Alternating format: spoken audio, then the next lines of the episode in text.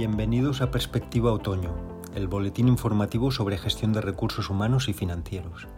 Somos Begoña Santos, responsable de fusiones y adquisiciones en Iberia de Mercer, y Juanma Montoro, responsable también en Mercer de los servicios de consultoría transversales y de fusiones y adquisiciones en España.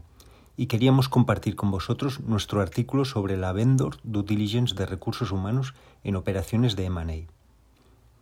En la edición anterior hicimos un análisis de la función de recursos humanos en las operaciones de M&A y la importancia de llevar a cabo una due diligence de los aspectos más importantes relacionados con las personas, centrándonos en el mandato comprador. En el presente artículo queremos destacar la importancia de llevar a cabo una due diligence de recursos humanos también cuando se procede con la venta de un negocio. En las operaciones de venta era habitual que el vendedor hiciera un mínimo de inversión en honorarios de consultoría, y que la due diligence y la planificación de las operaciones de integración se llevara a cabo por parte del comprador. Entonces, ¿por qué recomendamos duplicar la due diligence? La respuesta a esta pregunta es directa y clara, facilitar la conclusión del acuerdo.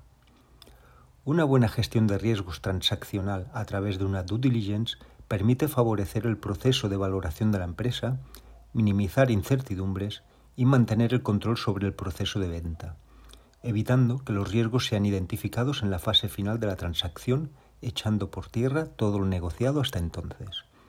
Para ello, es muy importante enfocar la vendor due diligence de recursos humanos desde la perspectiva de un comprador potencial, entendiendo que los distintos compradores tienen prioridades diferentes. Este enfoque permite lo siguiente. Garantizar que se satisfacen las necesidades de información de los potenciales compradores generando mayor confianza en la información aportada. Agilizar el proceso de venta al reducir la incertidumbre y los plazos. Identificar los problemas o riesgos asociados a la transacción con antelación, disponiendo de tiempo suficiente para elaborar estrategias que permitan mitigarlos, transferirlos o asumirlos, y ajustar precio evitando puntos de desencuentro con el potencial comprador. Evitar ajustes posteriores de la valoración de la empresa, garantizar que no se infravalore el EBITDA ni se sobrevaloren las provisiones.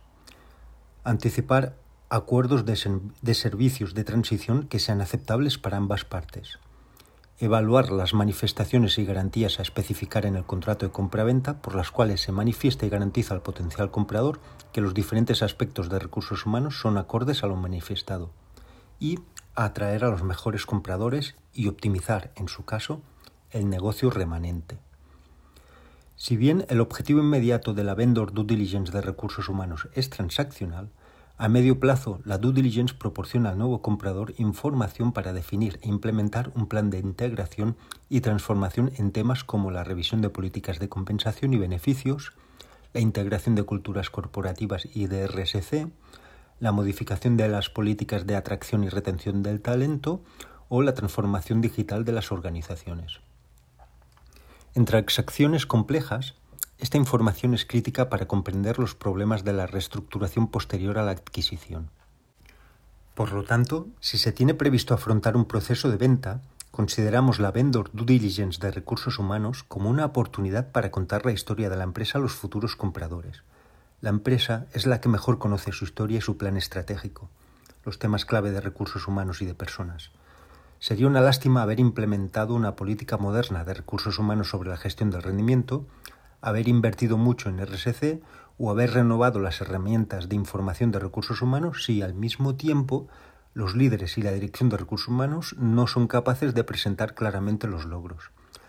También se trata de la propia credibilidad en relación con los futuros accionistas que pueden estar convencidos de que los directivos y el equipo de recursos humanos deben ser parte de la aventura futura o por el contrario, pensar que no será el caso. En la due diligence de recursos humanos de un vendedor, en Mercer recomendamos seguir los siguientes pasos. El primer paso, promover la cultura, estrategia, políticas e iniciativas de recursos humanos de la empresa. Segundo paso, llevar a cabo una revisión del liderazgo de la empresa y determinar los riesgos y soluciones de retención. Tercer paso, analizar el nivel de compromiso de los empleados e identificar las palancas motivacionales en la empresa. Cuarto paso, destacar la coherencia interna y la competitividad externa de las políticas de remuneración, prestaciones y empleo. Y quinto y último paso, resaltar iniciativas pasadas, en curso y futuras en términos de eficiencia, automatización y digitalización de la función de recursos humanos. Estos cinco pasos están destinados a limitar las áreas de incertidumbre y tranquilizar a los compradores potenciales sobre la gestión de los riesgos humanos y sociales en la empresa. Además, si todavía hay proyectos por llevar a cabo después de la transacción, hay que decirlo, los compradores apreciarán esta transparencia.